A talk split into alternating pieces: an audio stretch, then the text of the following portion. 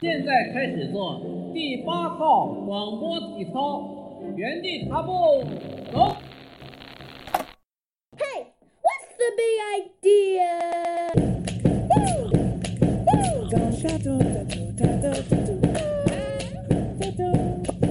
嗨，各位听众朋友，大家好，欢迎收听我们新一期的剑桥第八套广播体操。我是你们的主播谷歌，我是你们的主播导演。哎呀，不是，你怎么又自带音效了呀？上一期不是跟你说不要自带音效吗？因为我们的 podcast 上线了呀。对，说到这事儿，我觉得太逗了。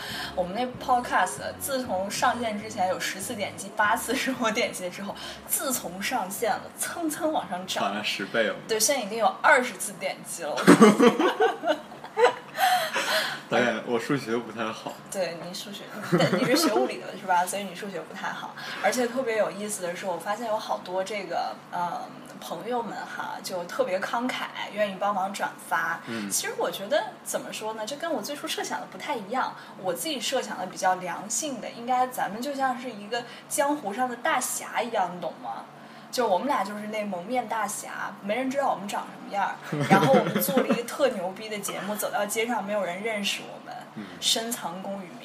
所以我们现在已经进呃进入恶性的阶段了。对我们现在已经开始恶性循环了，就是因为我们一开始只有十次点击，为了让大家知道我们有这个节目嘛，因为酒香也怕巷子深嘛，嗯，好的东西要让大家都知道。要让大家都知道，对，而且 而且还要让大家都订阅，你知道吗？虽然我们现在已经有这个二十多次乘以十以上的点击了，但是我发现订阅数还是很少嘛。哦，这样子。对啊，我就？很不开心啊，我都不好意思说、啊。哎呀，然后我们订阅数也很少，然后这个 Podcast 上面只有一个评论，这让我很不开心。嗯，所以要多评论、多订阅、多点星是吗？对，那个比如说像苹果 Podcast 上面是就一定要给我们打五星，然后要评论；励志 FM 上面要 follow 我们，要评论，知道吗？嗯，知道了。啊，好吧。哦，对，还有一个特别有意思的事儿，就是自从我们上线了，就跟周围的人都说我们在做这个节目之后，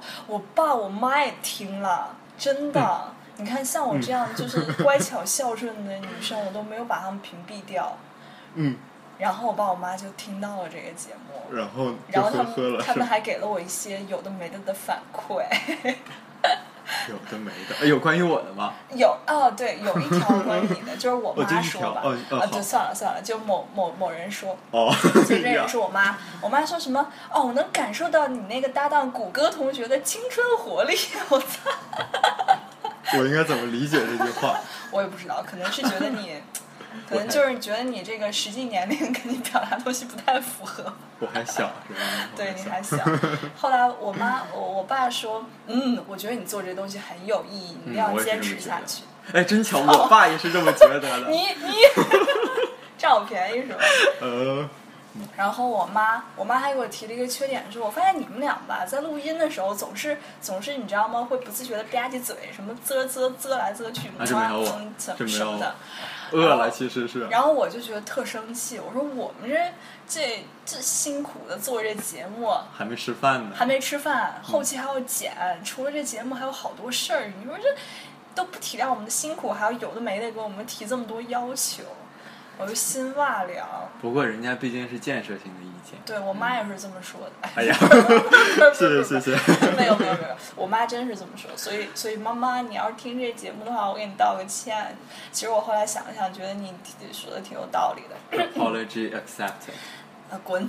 然后我就打算这个今后在录节目的时候注意一下我这个措辞和表达，也请各位一起监督我哈。啊，你还有什么想说的吗有建设性的意见可以都发到我们的公众号里哦，Cambridge Eight。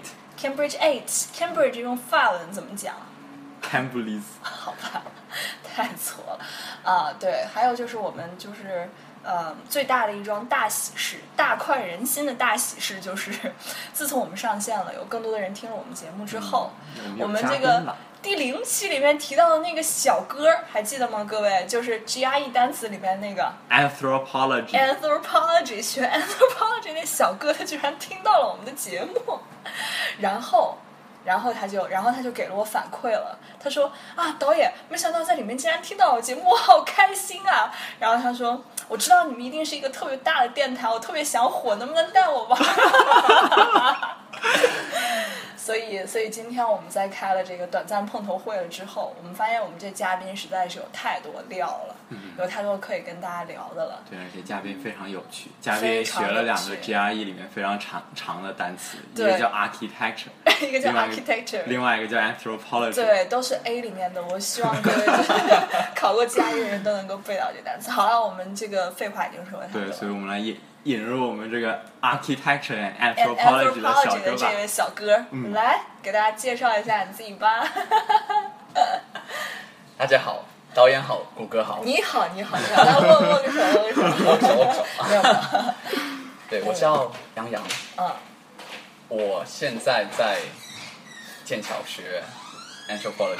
对，大家不要怀疑，杨洋其实是他的艺名，并不是他真名，哦并不是他的真名，哦，这样啊。并不是他的真名，对，并不是他真名。对对对，然后这个杨洋吧，他表示这个跟我们录音之前稍微有点紧张，主要是作为一个低调有趣的人、有内涵的人，他就没有这种 张扬的感觉。对没有这种张扬的感觉，没有没有像某人一样青春的活力，是吧？哎呀。所以所以他其实挺挺不好意思跟我们来录音的，但是我们俩就霸王硬上弓，你知道？对，我所以们本着发现更有趣的人的想法。对，所以杨洋，我先首先问你第一个问题，你这看着我们这三十万的录音设备有什么感想？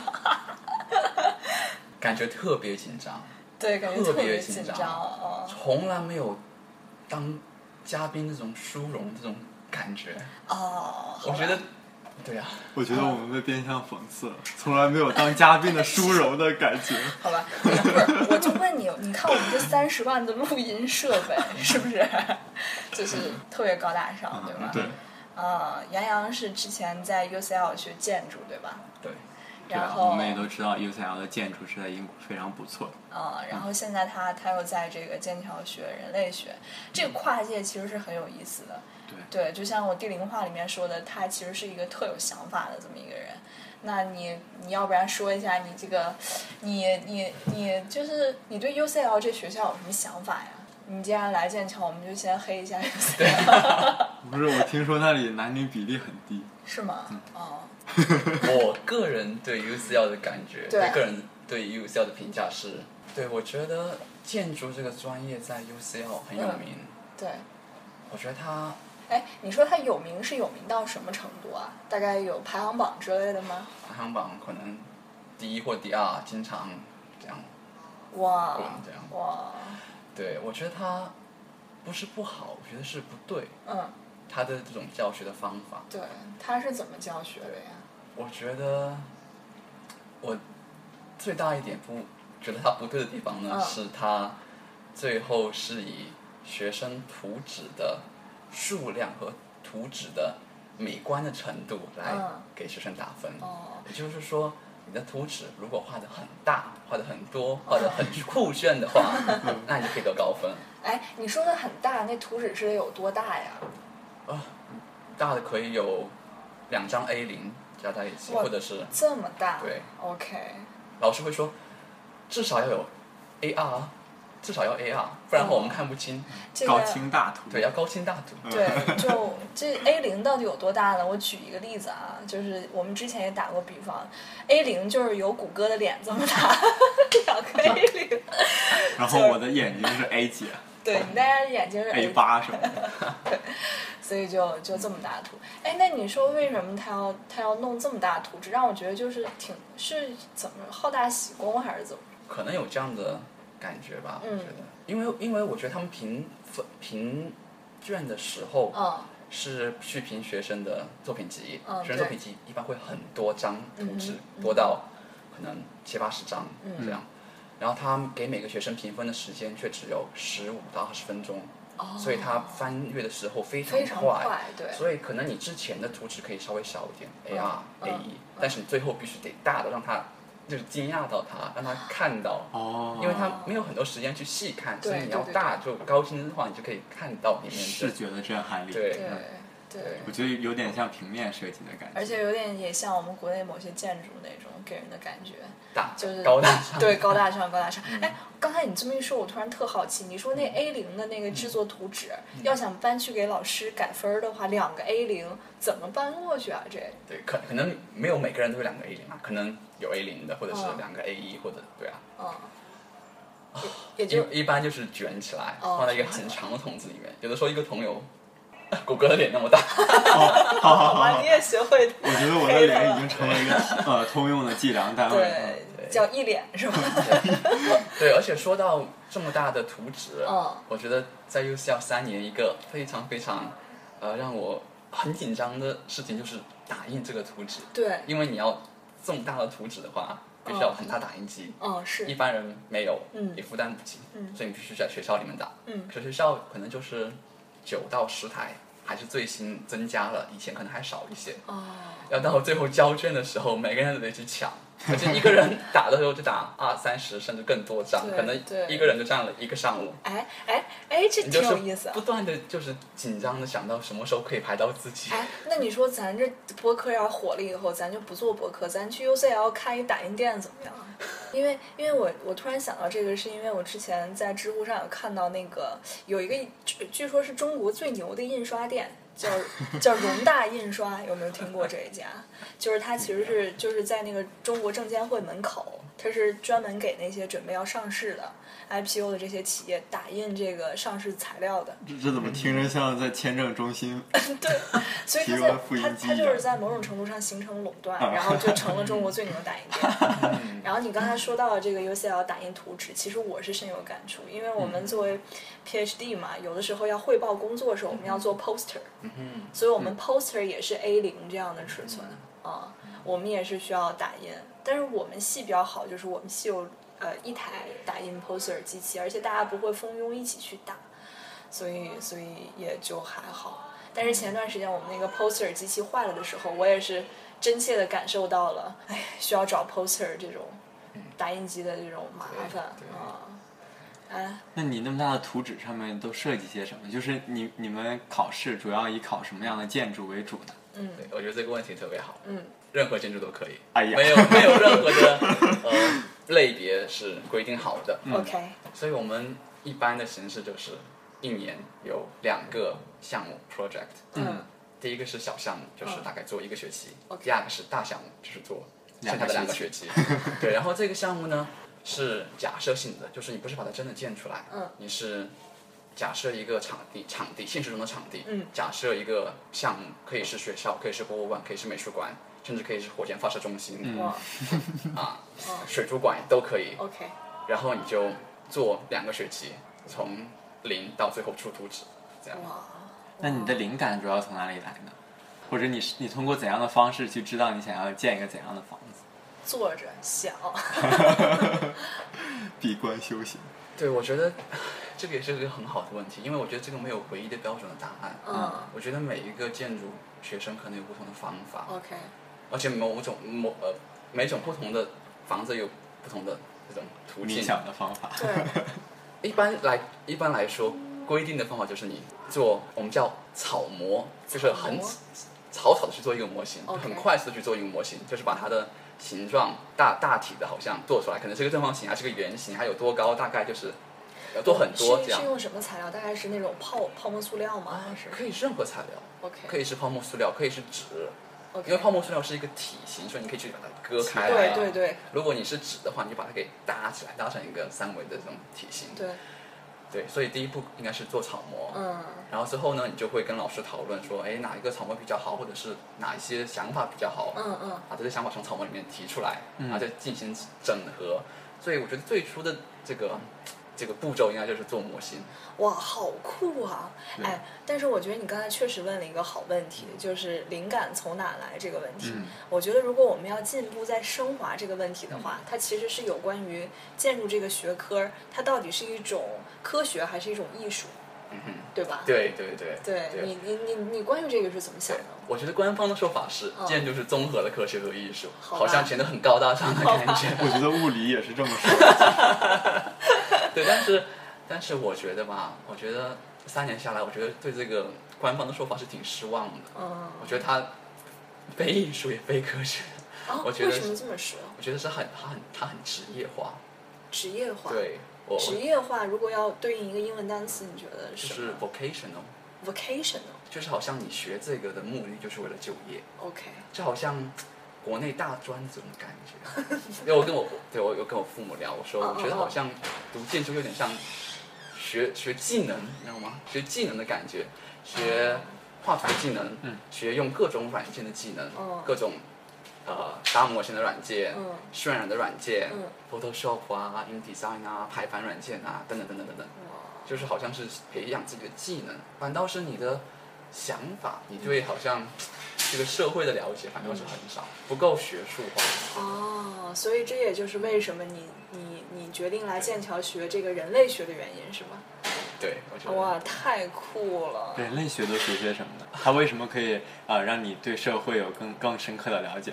对人类学，我觉得是一个很很难一句话讲清的一个学科，嗯一般人都不太了解，觉得很冷门，觉得。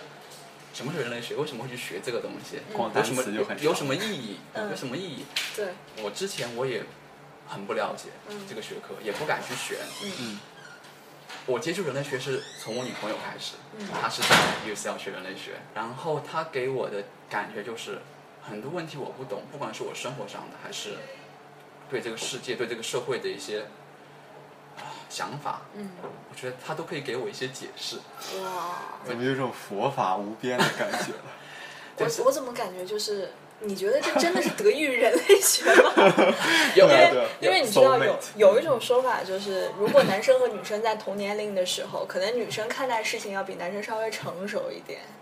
对啊，也有可能是对你年龄比较小。而且所以对，也有可能是呃背景不一样，对背景不一样。对但是我觉得我想说的是，人类学对于我而言，嗯它最最初以它的命名的呃这个方式来理解的话是 the study of humans，哇，对吧？就学习人，然后它其实没有很长的历史，可能只有一百到一百五十年的历史，它是一个很新的学科。嗯跟它同时起步的是社会学嗯，soci sociology，嗯 the study of societies。嗯然后当时呢，它有这样的分开的这两个不同的学科的原因是说，好像社会学是学习西方的社会，而人类学是学习非洲啊，或者是亚洲、南美洲这些 primitive society。但是我们现在完全不可以说那些 society 是 primitive，是哦，原始的社会了，，因为这是一个他他觉得有一种鄙视链，对，是吧？是一种鄙视的感觉。对开始最初的时候是有一种好像呃 patronizing，就是鄙视。对，就是好像觉得我这个只有人类发展到一定程度才能形成社会。对对对。对但但是这也是现在的人类学完全想摆脱的一个状况，，OK，是就是不断的去反思，不断去说，不断去想原来是，不断去思考原来不对的地方。哎那这个就挺有意思啊，因为你刚才提到人类学发展已经有一百五十年的历史了，在最初的时候，人类学可能是研究这个呃非洲啊一些地方的这些情况。那问题就是说，你研究非洲的这一套想法和呃手段，如果你要是去研究西方的已经成熟的社会，那这个时候它它还是人类学吗？还是它已经被划归为社会学还是人类学。？OK，对，我觉得人类学跟社会学另外一个很大的不同的点就是嗯手段不一样、嗯 m e t h o d o l o g y 不一样。嗯，之前导演也讲过，一个很宏观，一个很微观。对，然后更详细的来解释这个，就是说人类学的方法是叫做 participant observation，嗯。就是如果你要去做调研的话，不是要参与到那个要加入到他们那个社区里面对面你不是去啊。发调查问卷，嗯。不是去收集数据、收集 data，、嗯。而是你去跟他们住在一起，嗯。感受他们的日常生活，对，去试图的去了解他们是怎么样去想的，从而来从小到大吧，应该这样对对对说，对对对，以小见大。嗯，对那么哇社会学可能是一大一大见小，可能社对会学。，那么你刚才说研究社会、研究人，你都研究一些人的什么呢？对，OK，这个是我对人类学的另外一个定义。它不，我对它最初是说 the study of humans，、嗯哼，刚才刚才也讲，这个其实是不是很正确的一个定义。嗯然后我觉得嘛，它现在应该是说 the study of the studies of humans，所以他去学习那些研学习究人的科目，对和方法。比如说，他可以去学习政治、经济、呃医学以及原来的人类学。哦，我懂了，反正也就是他觉得他自己慢慢走到了一个死胡同，结果就导致了啊，那既然这样的话，我就哪边也插一脚吧，或者是说他把他把自己退了一步出来，哦，好像是想想好像发发现一种比较 critical 的 perspective，因为他因为他自身的这种发展是，就现在看原来这个科目觉得是嗯很不对，对所以他就变得很 critical，哦。然后他就想他就想看到底能不能从各种角度来发现它的局限性到底在哪里，对吗可？以可以这么说，哎，真特有意思啊！所以你就觉得，哎，我觉得如果确实按你这么说的话，人类学确实可以为你研究建筑提供一个特别好的切入点。我希望吧，希望吧，因为我也是刚才开始一个月，对，对我希我希望是可以，呃我相信也是可以。好啊，太有趣了。那建筑史会反映，从某种程度上反映人类发展的历史吗？我完全同意，我我觉得是这样的。但是我觉得遗憾的是，嗯在我们在我三年的建筑教育当中，对很少提到这方面。嗯只有在第一学年的时候有一个课程，一个嗯。module，可能一个礼拜就是一堂课，来很笼统的讲西方建筑这几几千年的历史。对对，所以非常讲的非常少，不够不够具体。对。而到了第二年、第三年就完全没有了，因为他是想强调，呃，好像思想开放啊，嗯嗯。不要仅仅拘束在看建筑历史这一块，而是讲很多不同的关于建筑不同的理论。嗯。反倒我觉得倒是基础没有打好、打扎实，我个人的感觉是这样。因为我觉得从建筑历史上面可以获取，可以得到很多知识。哎，对，这也是我最近对于这个人生啊什么，就是 一些一些新的这个心得和体会吧。因为我觉得我在年少无知的时候，其实特别不喜欢历史这门学科。我之所以不喜欢它呢，是因为我觉得我没有足够的智慧去领略这个学科的美感。因为在我看来哈、以前的我看来，我觉得历史就是什么，就是填空题。历史是什么？历史就是哪一个年代又死了多少多少人，又更换了哪个朝代。对，历史是什么？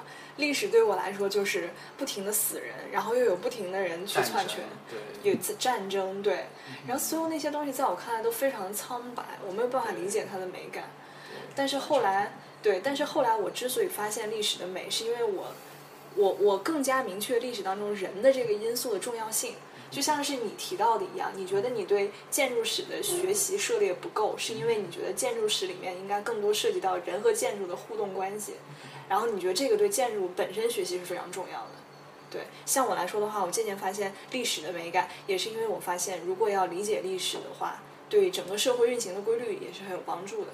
对对吧对对对。啊，哎，所以你刚才说到这个在 UCL 学建筑，我再再问几个问题。你觉得你学建筑的时候时间紧吗？课业重吗？大概是个什么状态啊？每天？一般人都会说学建筑特别辛苦，特别累，我觉得也算是正确吧。他，但是我现在学完了，反过头去看，嗯我觉得很多时间辛苦的，最后不知道得出来是什么东西，因为你可能花呃一个下午甚至一天嗯去做、去做一张图，但是这个图可能只是一个呃过程的图纸，到最后也没有任何意义，对可能最后也全都改掉了。啊，而在你花一天的时间当中，你没有看任何书，嗯你也没有去获取更多的知识，去了解更多的更多的东西，你就是不停的去改，嗯而且你可能会会花很多时间去等那个程序来渲染，把那个建的模型把它变成逼真的那种效果图的那种。人，所以所以这就是为什么你们学学建筑需要一个特好电脑。对对，而且也很费时间，嗯就是哎，敢问一下，我就跑个题啊。说到这电脑这，因为我对科技也特别感兴趣。同学们，我们对科技也很感兴趣，所以你们要是就是科技达人的话，也可以联系我们，我们一起来讨论一下科技。哎，就是你们渲染这个图啊什么的，你电脑有什么最低配置的要求吗？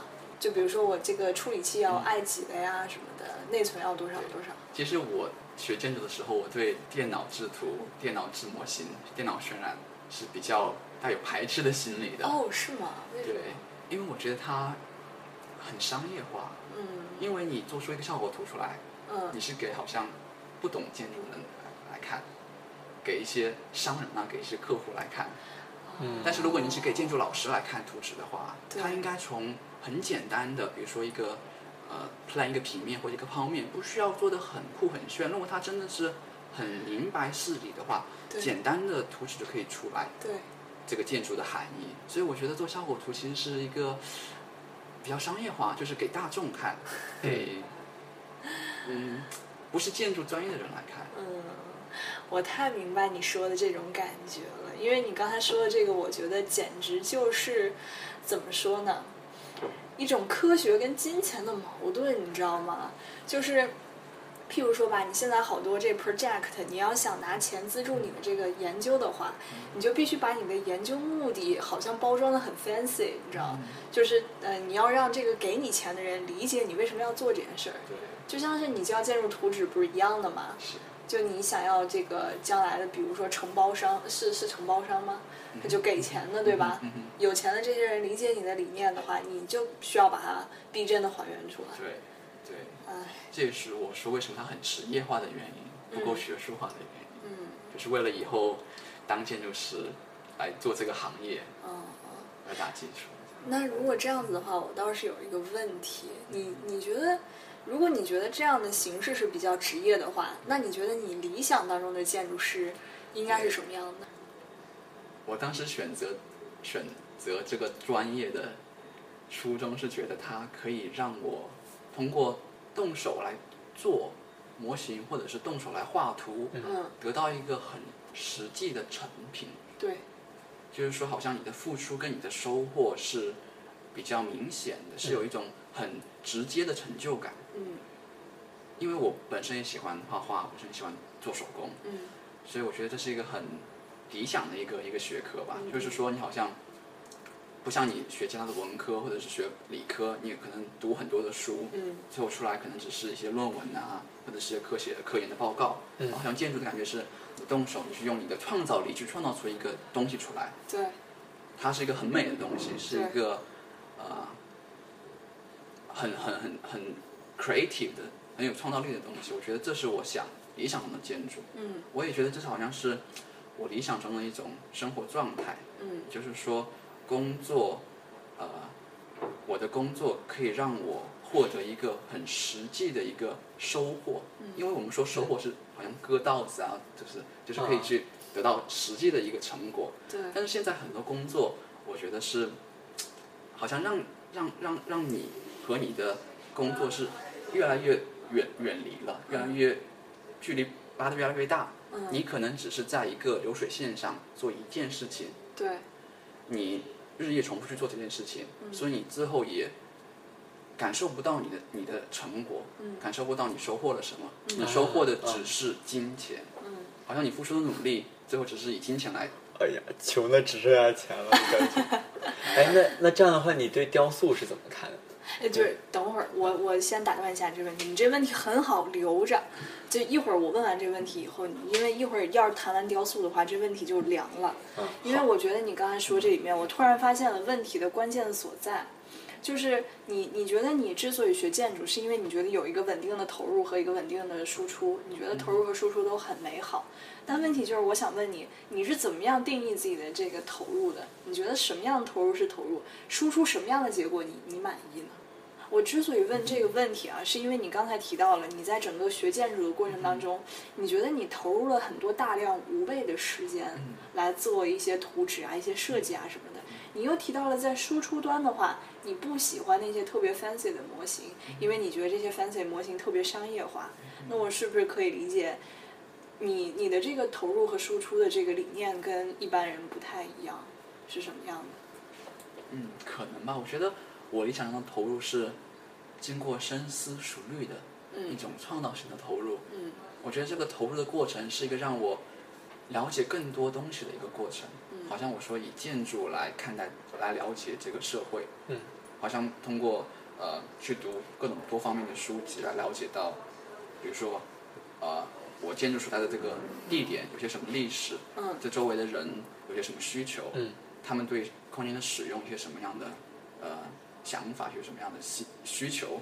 我觉得就是通过这样的一个过程来 gather information，来收集信息，，OK，来了解这个社会。啊，所以我觉得是其实是一个，呃，不是说仅仅是我在我在输出，是好像我也在吸收，然后再输出。啊，我觉得这个东西跟跟咱们做实验出图表是差不多的感觉。你如果想让论文看着更好看一点，你就得花很多时间去 format 这个东西。但事实上，你并不觉得这个过程中你你学到了什么，也没有做任何新的实验或者有新的 data，你只是在重复性的做这样一个东西，而且很机械性的做这样一个东西。对，对，哎，其实我我因为我做实验的时候，我也有很多时间耗在 lab 里面，就像你就像其实就像你们做图纸一样，我有很多时间耗在 lab 里。我有时候也在想，我说我耗在 lab 里面这些时间，它代表了一种什么东西呢？我后来想了想，就是有一些东西，它并不是说你马上投入了以后就会出结果的，你得接受中间会有一个漫长的过程。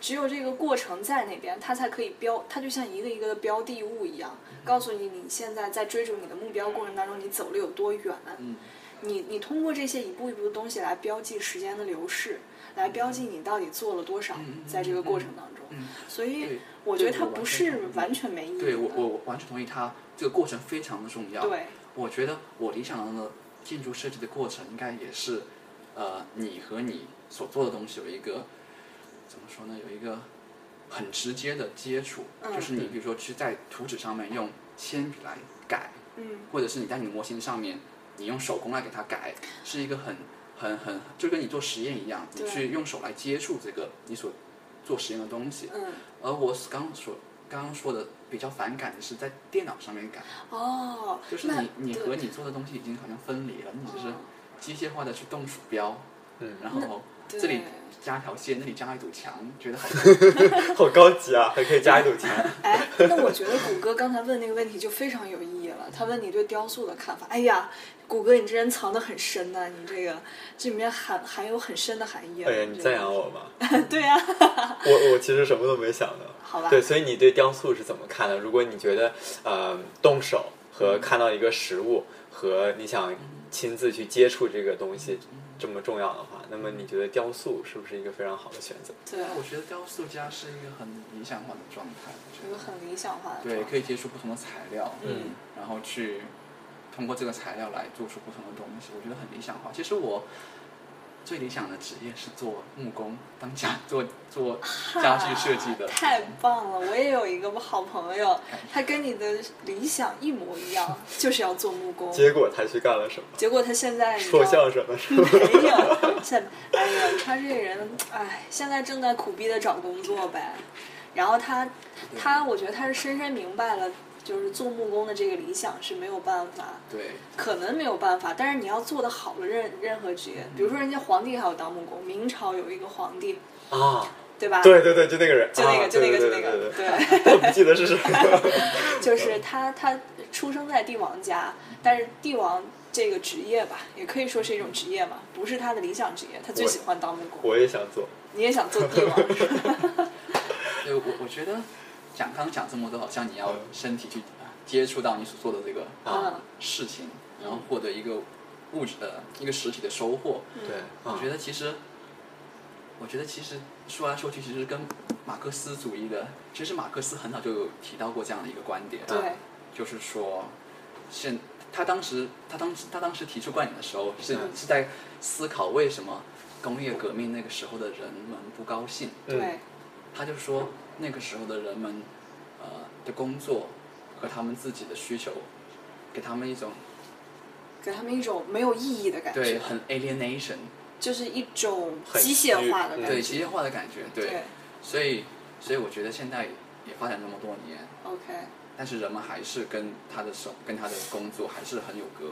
哎，我觉得这个问题我还是感觉有点不理解，因为哪怕就是你在用电脑做图的时候，你相当于只是电脑是一个工具吧，它践行的还是你自己的想法。那如果按你这样说，任何东西只要有机械、有电脑参与进来就很虚无的话，那码农的工作岂不就就就无聊上天？这样真的好吗？呃 不是，导演，我觉得这个可能就跟做梦和呃现实的差别一样，嗯就是做梦的时候你也 sort of 能感觉到一些东西，对但是他的那种感觉不会那么真切，OK。啊，我是是这种差别吗？也哎呀妈呀，这小孩儿真是闹挺闹腾的。哎，就对，跟大家说一下，我们今天这个呃，这个这个环境噪音可能有点特别，对因为我我们在跟这个洋洋同学啊，咩咩同学，不好意思，直接就给你起了一外号。艺名艺名艺名儿 艺名儿叫咩咩，然后我们跟杨洋之前在聊的时候，发现他是一个特有意思的人，但就像我们刚开始说的，他觉得他自己有点紧张，所以就是为了能够让他更放松一下，我们就找了一个相对来说放松一点的环境。找了一个可以抠脚的地方。对，所以我们现在的状态就是我跟杨洋，我们俩坐在那个沙发上，嗯我端正的看着他们俩。对，然后时不时的提出一些很奇怪的问题。对并且还买了价值 三十万的录音。对搬了过来，对，费了好大劲呢。对，所以所以就是环境有点吵啊，希望大家别介意。呃，我但是我们觉得我们这节目还是特别精彩的，因为确实跟杨洋在交流过程当中有非常多的火花。好，我们继续说回这个，说回火花来，那说回火花，说回这码农的问题。其实我这是一个钓鱼问题，我跟你们讲，我这码农怎么不好意思，不是你说了就不钓鱼了？不好意思，我刚才又啧了一下，妈妈，对不起，我又啧了一下。我这个为什么钓鱼呢？就是因为其实我觉得，嗯，我我想说的是，当你有一些机器的东西 involve 进来的时候，并不代表你缺少创造性。因为我对码农这个职业的理解，就程序员啊，我在建建建造东西，其实我觉得他是在另一种层层面上，也是建建筑师，他也是工程师，他也在建造一些东西，所以这并不矛盾。我我觉得可能是有一个这样的心理的因素，嗯比如说你在用电脑程序的时候，嗯你是被动的。就比如说我在我在一张图纸上面想用铅笔画一条线，我直接就可以画条线。但是我要用电脑来画一条线的话，我必须要了解电脑怎么做，电脑在指使的我要怎么画条线。比如说我想加一加一块墙，我用实际的模型可以直接放一张硬纸板上去。可是，在电脑里面，我必须得知道要怎么样把一个墙放在我想放的位置。我觉得电脑在支配我。对，太棒了，太棒了！我觉得这就是问题的所在，因为电脑改变了我们艺术创作的行为模式，对对吧？对。哦，这个点太有趣了，我觉得。哎，也就是说，也就是说，其实如果我们要是电脑开发商的话，我们应该寻求开发一种力求还原真实的电脑，可以这么说吗？对，就是很人性化的对电脑。可是我觉得，再人性化还是不能够达到完全的人性化。对我觉得很多时候，我想做一个很简单的操作，嗯很简单的口令，嗯，可是每个人的想法不一样，可能开发商觉得很人性化啊，到我这来，我就觉得为什么这么不人性化？我甚至要去谷歌，啊谢谢谢谢对，要 要要怎么样在某个城市里面画一个湖的平湖的面？哦，但是我觉得每一个工具都是这样的。你如果想要去学如何用个炒锅，你你也还得学要怎么样把这开关给打开，要什么时候放油，什么就不拉哎不，拉。我觉得这个事儿可能是我们说的一个这个临界点的问题。嗯，当你的工具的复杂度已经超过了你应该对掌握它的这种，你懂我意思？对。各位观众你也肯定，呃，不是听众你也肯定懂我意思。对，懂懂懂懂，嗯，太有意思了。哎，那那那个什么，关于建筑你还有什么想问的吗？嗯，其实没有了，我们可以多讲讲人类学，这是我觉得最 curious 的。好吧，那个因为杨洋同学他他有特别特别多有意思的地方啊，啊，就是你就像我们第零期还是啥时候说的，我跟谷歌我们俩都是理科生，但杨洋同学他以前一直学的是艺术，所以呢，就是他其实就是在某种程度上跟我们特别互补，而且我们刚才这个嗯，之前我们开碰头会嘛。聊的时候，其实杨洋同学不但在这个建筑和人类学方面有自己的想法，他还在比如说设计呀，然后居家生活呀等等等等，嗯，很多方面都特别有自己想法。所以我们今天肯定是一期录不完了，对吧？我们就想聊什么聊什么，等到我们放的有有趣的以后，我们再坐在一起聊。哎，那刚才说到那个雕塑那个，你觉得你表达完了吗？就是对雕塑的想法。我觉得理想状态是做一个工匠，觉得现在名字叫做工匠，嗯叫做对吧？不是说木工，叫工匠。OK，我觉得当然是最好了。嗯通过自己的思考，通过自己的创造力，创造出一个比较漂亮、美观、实用的东西给大众。嗯当然知道，但是我觉得现实是有很多的拘拘束，嗯。让你不能够做这种理想的生活。哦。所以我觉得因为我这是一年的人类学的研究生，嗯。所以之后的话，我应该会去找一份工作，因为我已经四年读大学，对，所以我觉得要找工作的话，可能还得回到建筑这个行业，嗯。因为我之前说建筑教育非常职业化，对。而人类学的教育非常不职业化，你学出来之后找不到任何工作，嗯。没有任何对口的工作，嗯。所以迫于生活的这种 压迫还是得回到建筑。我觉得，对，对，我们一不小心就谈起了一些比较严肃的话题呢。好吧，那那个什么，哎，呃，刚才谷歌说想听你再聊聊人类学，我看我们这一期节目的时间，啊、其实也剩的不是特别多了。那我们不如来讲聊聊居家吧，我觉得特别感兴趣。这个啊不是居家我，我想的是它可能也是一个 很大的话题，嗯就是你怎么生活呀，一些怎么家里面怎么设计啊。我用人类学的角度来讲讲生活吧。其实，其实我是 想，其实我是想，我们这一期不妨就把你在 UCL 学建筑这一段经历把它 OK，结束掉。嗯，好对，所以就接下来我就想，既然我们刚才都学了，就是说了 UCL 它建筑是怎么设，就是它这个课程怎么设置的，然后还有你学的时候的一些感慨。嗯那你觉得就生活在伦敦是一种什么样的感觉？生活在伦敦，我觉得非常好。我觉得是一个一个很很一个 privilege，一个很一个优势。嗯对，我觉得他让我非常喜欢的一点在于，在伦敦什么样的人都有，所以你不会受到 stereotype 这种感觉，不会受到歧视。他不会说哦你是亚洲人，你是中国人，你是高矮胖瘦，他不会去判断你，不会去 judge 你，嗯因为各种各样的人都存在在这个大环境当中。嗯嗯所以我觉得比较放松。每个人有都有不同的生活的状态，在伦敦可以找到任何呃各种不同的谋生的手段的人。对，嗯哦，也就是说我可以，就是这是社会环境，我觉得是很好的。那你觉得伦敦的艺术和文化的气息对你学建筑是不是很有帮助？对，我觉得在伦敦的对另外一个优势就是学建筑在伦敦是一个很好的嗯场场场场地，因为有嗯各种各样的建筑。嗯但是它对它有很多好的呃例子 example 来告诉我们一些很经典的建筑的例子，哦让我们来学习。嗯对，但是另一方面呢，又有一些很不好的例子，一些很失败的建筑的例子。而且我觉得可能伦敦的一些区域的规划可能也不是也不是很好，也是一个失败的例子。嗯而反倒我觉得在剑桥让我看到了很多很多很好的建筑的例子，哦。因为它这些例子是跨越了几百年、几百年八百年，对。对。嗯。所以你可以看到每一个时代不同的时代，不同的好的和坏的地方。而你在伦敦可能就是看到五十一七一百年之后，嗯这一段时间里面成功或不成功的建筑。嗯其实我觉得认识你真是太幸运的一件事儿，因为我自己本身对建筑也很感兴趣。我在大学的时候修过一门选修课，是专门讲这个建建筑历史水吧，大概。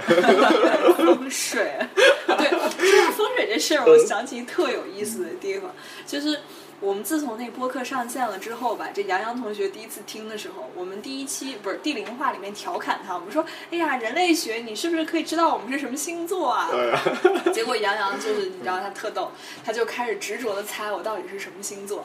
他说他看不出你是什么星座，但是他执着的在猜我到底是什么星座。反正就只有十二个，你有十二分之一的几率猜对。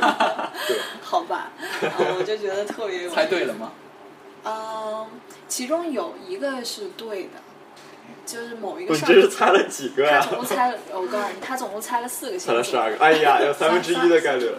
他啊，你猜了三个是吧？哦，其中有一个是对的，我是其中某一个星座是是没跑的，对。哦，嗯，然后刚刚我们刚刚我们说到什么来着？风水，建筑风水。建筑风水哦，对我说我我是说我之前就是特别我特别想我喜欢建筑嘛，嗯我喜欢建筑的原因，嗯，其实我是一直对人和空间之间的这种互动觉得特别有趣，因为我觉得建筑其实是在某种程度上塑造人类的行为，嗯。就是它它给了你行为的一种导引，而且嗯，我们生活当中很多自觉不自觉的行为，呃方式以及人们面对交流的这种方，你一直在点头。因为我太同意，你太同意了，对吧？对，就我们平常人人交流这种方式，其实和建筑是密不可分的。因为是我为什么有这个想法呢？是因为我以前吧，我是一个兴趣特广泛的一个人。我以前还上过传播学的一个课，然后传播学传销学，传播学里面有一个经典的例子，就是嗯，但凡你学过一点传播学，你都可以拿出来唬人的。他就是说，人类最初的时候是怎么进行交流、怎么进行传播的？它是在井口旁边。就是说我这一个村儿的人，我都需要打水，我就通过打水，通过有井这么一个建筑，把一个全村的人有有机会聚在一起，我们就会在一起打水。我们聚在一起以后，我们就可以交流八卦。一旦有了信息的流动，就有了传播。我当时就一下子我说，哦，这建筑就是太神奇了，对对吧？对，我觉得我非常同意导演的。你看，我们俩是知说法音，哎呀哎呀，跟你没关系。对，我觉得有有两点我可以进行补充。对我觉得，我觉得建筑跟人是一个双双面的这种关系，嗯就是人来创造建筑，然后建筑来塑造人。嗯对，然后但是呢，现在很多时候不是人来创造建筑，嗯而是建筑师来创造建筑。哦而这个所以你时候呢的意思是建筑师不是人了？不是，我是说，哎呀我我我想我想把的意思是说，现在好像建筑师，呃，在做设计的时候，我个人也感觉到有一种在操纵人的行为的感觉。也就是说，也就是说，原来可能是当地的人真的需要一个景，他觉得在这个地方很自然的可以做出一口景来，我在这里建，对。就是一个很 organic、很自然的一种创造。对对对，比如说，我想我需要一个、呃、住三个人的房子，嗯，我就是用当地的手法、当地的样式、对，当地人对空间的理解嗯。来做这个房子，所以我来创造房子，创房子再来影响我。嗯。而现在很多时候是建筑师来做这个这个这个建筑，哦。所以他可能对当地的那些呃风俗啊、习惯啊、人的需求不是很理解，嗯，所以说就造成了做建筑师很多时候是在操纵别人，就比如操纵人们的行为，嗯。就比如说我在做一个设计的时候，我想这里应该放一个门呢，还是不放门？呢？嗯。是应该放堵墙呢，还是不放堵墙呢？是让人们觉得更隐秘呢，还是觉得更好像呃更开放，对，嗯更多开放的空间？嗯。但是我做这些时候，我完全是在做假设。嗯。我说，嗯，可能人们会需要更多开放的空间，可能人们需要更多隐私，但是我都是在做不实际的东西。但是，所以我就觉得我一直在操纵。我懂你的这个意思了。你说这样的原因会不会是因为建筑发它发展了这么多年，所有的可能性都已经被 reach 到了？就是我已经 reach 到了所有的可能性，所以我接下来我下一代的建筑师，我要想有所作为的话，我就必须要在以前的，就像你说自然而然发生的这些建筑上有一些新的突破，有一些新的发现，我才能够，嗯，怎么说 build 我的 reputation 对。但是我觉得建筑它不是一个科学，不是一个自然科学，它不在于去发现新的物质、新的理论、新的定律。嗯其实你一个空间大的、小的，开窗、开门、有墙，其实都是没有新的东西可以来发现，只是在不同的进行排列组合。对、所以说没有说之前的东西存在之后再来发现新的。o k 但我觉得他刚才说的这种情况，可能更多的是因为现在建筑材料都全全球都是一样的所以才导致各个地方房子用的材料，呃，和建筑方法都是一样的，所以在设计的时候才会有有那一套很嗯，很循规蹈矩的循规。蹈矩对，嗯有的甚至不仅是循规蹈矩，有的时候甚至是建筑师他自己觉得自己是一个嗯创造者，上帝视角是吧？对，来来来进行设计，特别是公众建筑，有图书馆啊，我呃，博物馆啊，我刚才突然想到一事儿，我不知道你们有看过一个那个那个电视剧《奋斗》，就是就没看过是吧？里面就很很老的一个奋斗，就不是里面那个陆涛，他不是有就是经常大家讽刺他什么 polo 立领啊什么 算了，你们 get 不到这个点。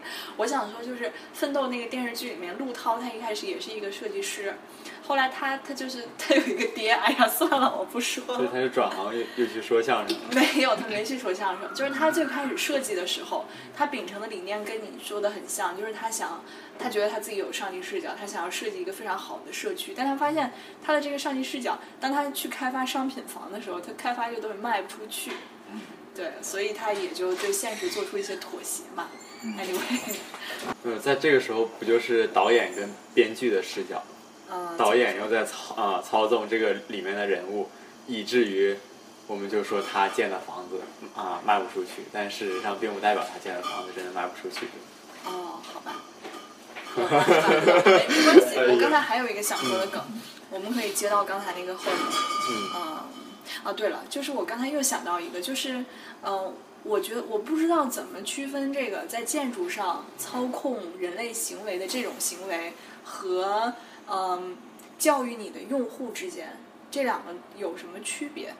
嗯，我不知道你有没有理解我这个意思，就是我想说的就是，或许啊，你这个需求你之前一直都是在的，只是你自己没有完全意识到，所以我通过我建筑师的一些行为告诉你，你可以有这样的需求，而不是真的在操纵你。就比如说我们这个苹果，苹果它重新发明手机的时候，它给手机装了一个触屏。乔布斯说：“现在谁需要触屏笔啊？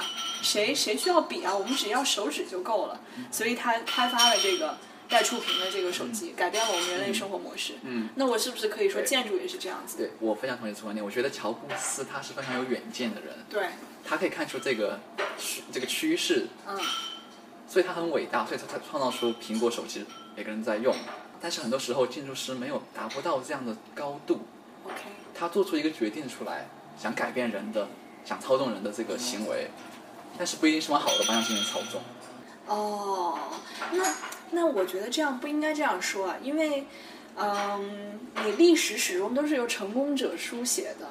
因为现在苹果手机非常成功，所以我们可以说乔布斯是一个有远见的人。但你想，如果这款产品不成功了，难道他做出的这个尝试就应该被否定吗？我觉得艺术方面没有对跟错的，啊、呃，因因为在艺术方面你可以做选择，而像建筑的方面，你建好了一个房子，它就就在那儿了。比如一个图书馆建的很差劲，那你也必须要去用它。可是这样的话会影会 negatively 的影响很多人。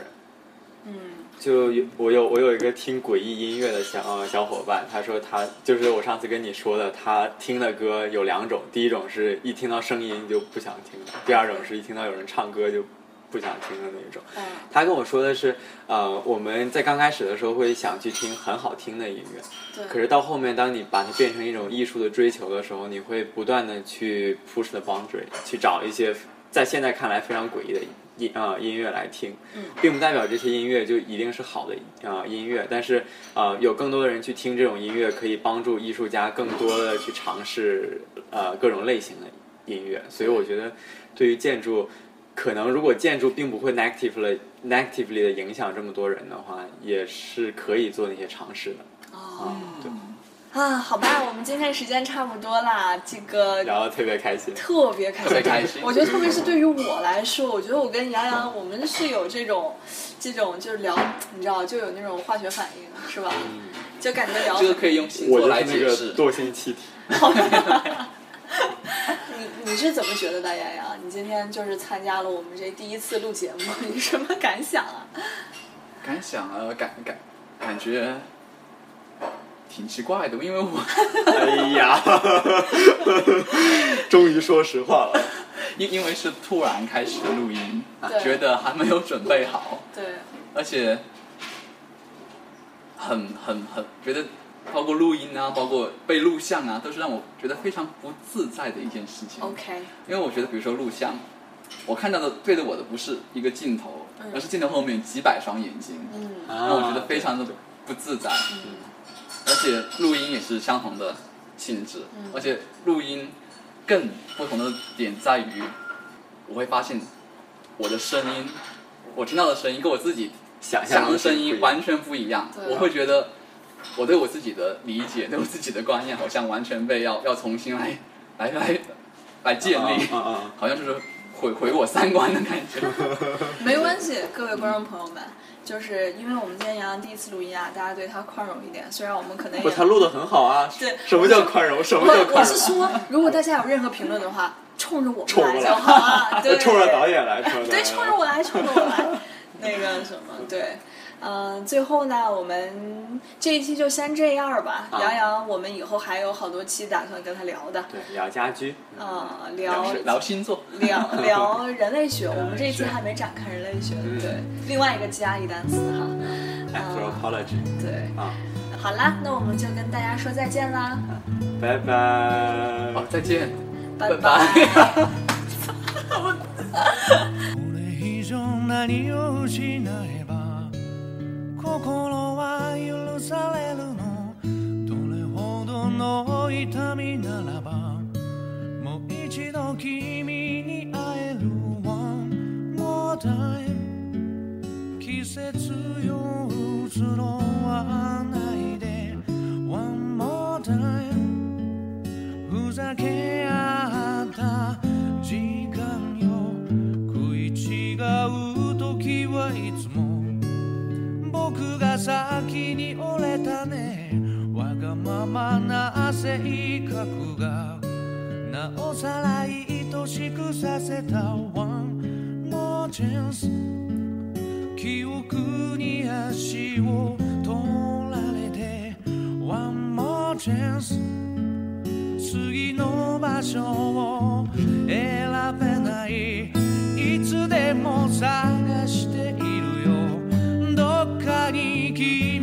の姿を向かいのホーム路地裏の窓こんなとこにいるはずもないのに。願いがもしも叶うなら今すぐ君のもとへできないことはもう何もない。全てかけて抱きしめてみせるよ。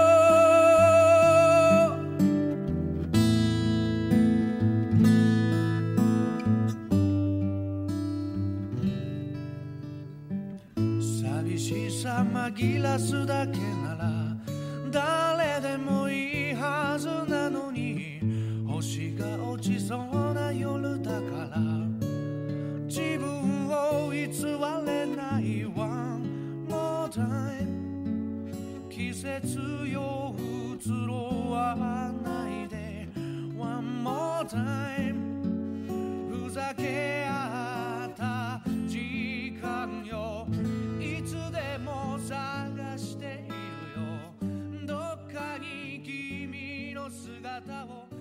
差点でも夢の中でも